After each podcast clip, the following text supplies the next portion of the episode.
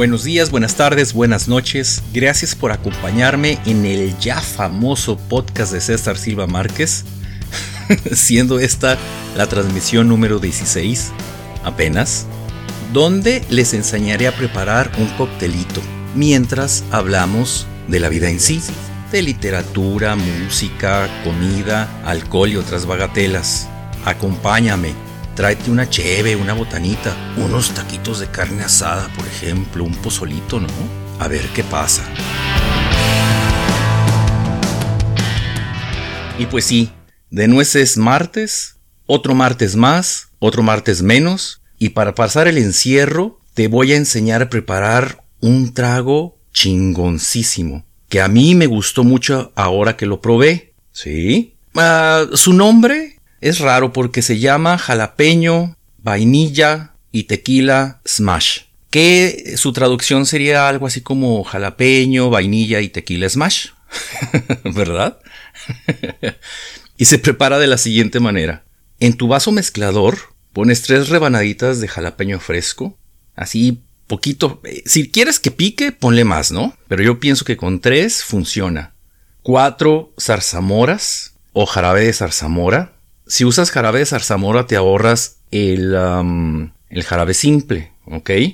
Dos onzas de tequila blanco, unas gotitas de vainilla y una onza de jugo naranja. Todo eso lo agitas y lo sirves en hielo quebrado y queda maravilloso. Aparte de este color tan, tan llamativo que es morado por las zarzamoras, ¿verdad? Queda precioso en un vaso roquero y su sabor es muy peculiar.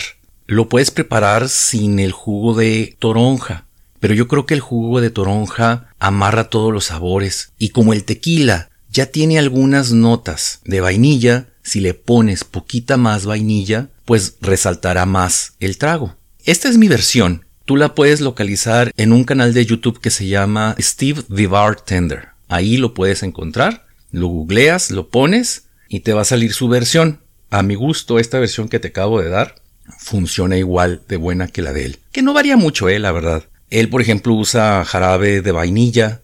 Yo no uso jarabe más que el jarabe de las zarzamoras. Y yo pienso que de esta manera se acomoda más el saborcito. Es más sencillo, ¿no? Y ya no tienes que hacer otro jarabe si es que no lo tienes. Y hablando de encierros, hoy mi amigo Alessandro, doctor en literatura comparada napolitano, viviendo en Roma, en Roma, Italia, ¿eh? No en Roma, Ciudad de México, con su esposa Cecilia y sus dos hijitas, nos cuenta cómo vive su encierro, pues en uno de los países más golpeados por el coronavirus. En vino veritas, y como acabo de bajarme un par de botellas, no hay nadie más sincero que yo en este momento. Tras 58 días de cuarentena, uno ya debería estar acostumbrado al encierro, por lo menos eso dicen, pero confieso que a esta costumbre yo nunca quise darle chance.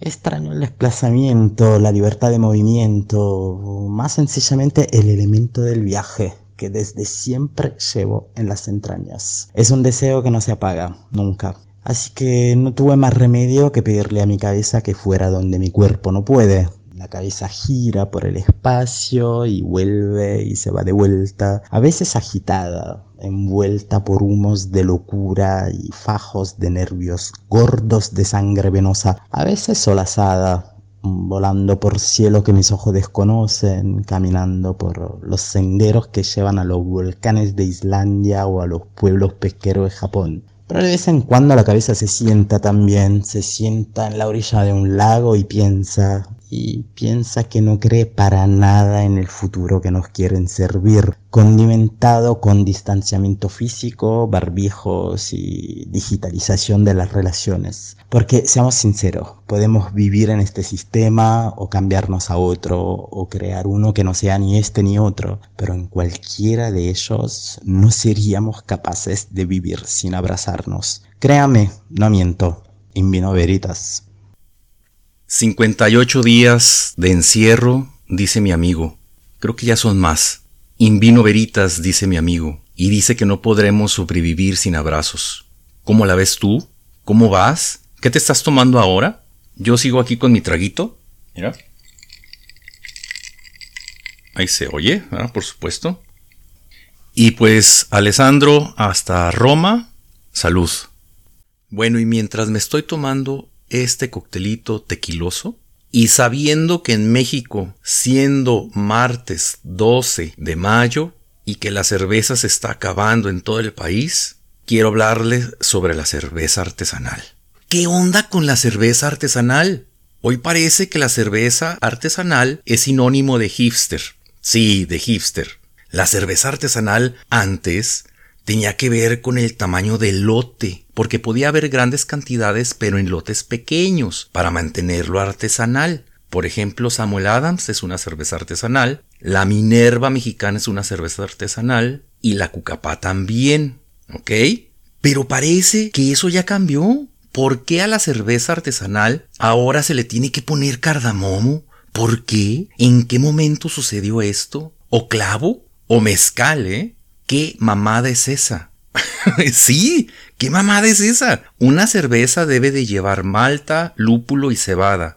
Nada más. Pero ¿en qué momento a un tipo de barbita y bigotito se le ocurrió ponerle cardamomo a una cheve? ¿Qué soñó? ¿Qué dios torcido le habló en sus sueños? Quizá el dios, este medio oscuro, le dijo voy a chingar a toda la humanidad con esta nueva receta de cerveza. O a lo mejor no era un dios oscuro ni nada de eso. A lo mejor al cabrón hipster se le apreció el dios de la comida y le dio una receta para un mole o de un chaguarma. Ah, no, pues ahí va el hipster este confundiendo la receta y la utilizó para hacer cerveza. No es posible, no puede ser verdad. ¿No crees? A lo mejor un día un hipster sopeó un taco árabe en una corona y dijo, esto papi es la neta. Yo qué sé, ¿no? O estaba masticando un chicle canela y al cochis este le dio por darle un trago a la tecate y como nada más come McDonald's, pues se maravilló. Dijo, esto es chingón. O ya de por sí es vegano, ¿no? Porque así piensan todos los veganos, creo yo. Imagínate, vas a comer un taco al pastor y te sabe a cardamomo y le preguntas al taquero, eh, compa, sabe raro el taco. Y pues el taquero te va a decir, es que son artesanales, maestro. A ver, un whisky escocés o un Jack Daniels saben a eso. Yo no conozco un whisky que sepa canela. ¿Para qué? Hay bourbons que sí saben a canela, lo entiendo, pero esa es otro tipo de situación. Imagínate un condón artesanal sabiendo a cardamomo, por ejemplo. Pues no, fuchiluchis, ¿no? La cerveza comenzó artesanal. En sus inicios era así, cebada, lúpulo y levadura. No es como si con el tiempo le hayan quitado el pinche cardamomo a la corona para que supiera corona. No, señores, no. ok.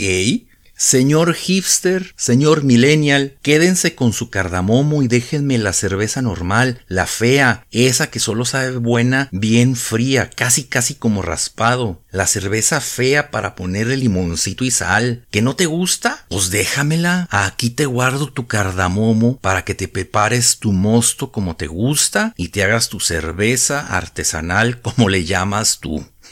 ok. En otro asunto estaba escuchando dos canciones que a mí me gustan de Flans. Las maestras, Flans, sí, así es. Pues sí, me gusta, ¿qué quieres que te diga? y entonces hay dos canciones que al principio se me hace un poco complicado porque tienes que estar haciendo cuentas de distancias y de tiempo, que son 20 millas, ¿no? 20 millas hasta el mar. Y tú dices, ay, mejor dime para dónde es, cabrón, porque está eso de 20 millas. Primero tienes que hacer la conversión a kilómetros y luego saber más o menos a qué te refieres. Por ejemplo, de Jalapa a la playa Chachalacas, hay una playa que se llama Chachalacas, hay más o menos 20 millas. Y así ya te dices tú, ay, mira, no está tan lejos, entonces es medio cercón el asunto, ¿verdad? Entonces ya ahí tenemos una referencia importante, 20 millas. Pero luego tenemos la canción Las mil y una noches, que también se trata de hacer cálculos, pero ahora de tiempo, no de distancia, ¿verdad? Entonces, si transformamos las mil y una noches en años, estamos hablando que son dos años más ocho meses aproximadamente. ¿Sí? Dice así la canción de 20 millas hacia el mar. Me pides más, después te vas. Tu indecisión, contradicción. Tus temores anclados en mi amor. O se hace que el güey es un cabrón, hijo de la chingada, ¿no? Porque le pides y no lo aceptas y entonces te vas rapidísimo, la dejas en todo ese pinche asunto feo de la relación amorosa. Eso es lo que dice la canción de 20 millas hacia el mar. O se hace, si estás en Jalapa, esto sucedió en la playa Chachalacas. Ahí tronaron los vatos. Luego tenemos la canción Las Mil y Una Noches, que después del truene viene el grupo Flans y ya nostálgicamente te cuenta de su historia terrible, ¿no? Las mil y una noches que pasé contigo. Entonces te das cuenta de que en agosto más o menos, después de dos años y medio de estar pidiéndole más, pidiéndole más y dejándola a la chava, truenan un agosto.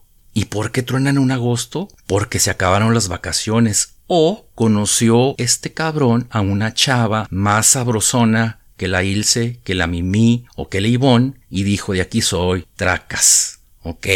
Y bueno, esta es mi interpretación de estas dos canciones de Flans. ¿Cómo vas tú? Cuéntame, ¿cómo te encuentras? Yo muy bien, yo muy bien. Realmente el tequila me calma, me relaja. Antes no era así. Antes era más trabancado cuando tomaba tequila.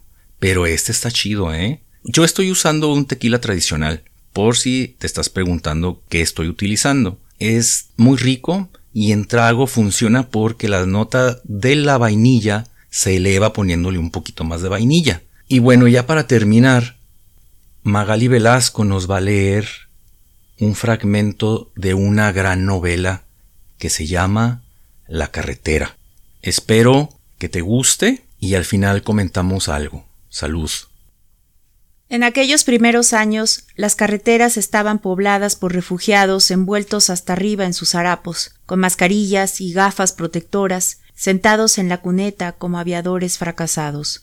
Sus carretillas, repletas de desechos, tirando de carromatos o carritos de supermercado, los ojos brillantes en sus cráneos, ollejos de hombres, sin credo tambaleándose por los pasos elevados como emigrantes en una tierra salvaje, la fragilidad de todo por fin revelada.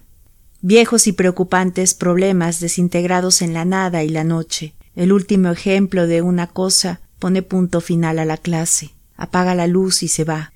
Mira a tu alrededor. Siempre es mucho tiempo. Pero el chico sabía lo que él sabía, que siempre es un abrir y cerrar de ojos. Acunclillados en la carretera comieron arroz frío y alubias frías que habían cocido días atrás, empezando ya a fermentar. No había sitio donde hacer fuego sin que les vieran. Dormían acurrucados el uno contra el otro, envueltos en las malolientes colchas, en medio de la oscuridad y el frío, él abrazando al chico, tan flaco. Mi corazón, dijo, mi corazón, pero sabía que aun siendo un buen padre, era muy posible que ella llevara razón en lo que dijo, que el chico era lo único que había entre él y la muerte. Avanzado el año, no sabía en qué mes estaban, le parecía que tenían comida suficiente para cruzar las montañas, pero toda certeza era imposible. El paso en la divisoria de aguas estaba a mil quinientos metros de altitud e iba a ser mucho frío. Él dijo que todo dependía de llegar a la costa, pero al despertar, en mitad de la noche, supo que eran palabras vanas y sin el menor fundamento. Había bastantes probabilidades de que murieran en las montañas, y ahí se acabaría todo.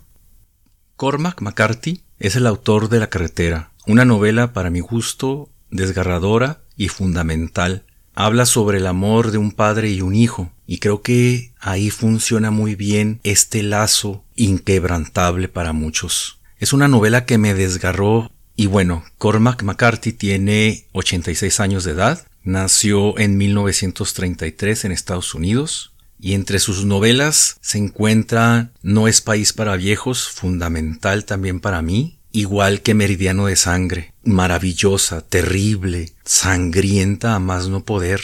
Espero que puedas echarle un ojo. Si ya lo hiciste, pues salud por eso.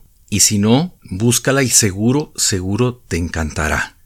Y pues ya mi trago se acabó. Espero que este coctelito con jalapeño, zarzamora, vainilla y tequila te guste. Y pues así llegamos al final de esta transmisión. Espero que te haya sido leve y con trago en mano te invito a sirvepistear conmigo el próximo martes para otra recetita de cócteles. Gracias por acompañarme y si me escuchas por YouTube dale like y suscríbete. Salud.